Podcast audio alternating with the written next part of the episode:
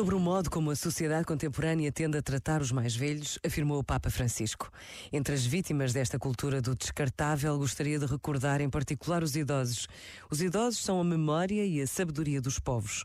A sua longevidade nem sempre é vista como um dom de Deus, mas às vezes como um peso difícil de suportar, sobretudo quando a saúde está fortemente comprometida.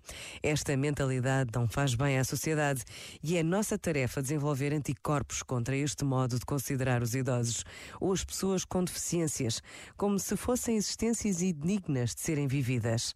Isto é pecado, é um pecado social grave.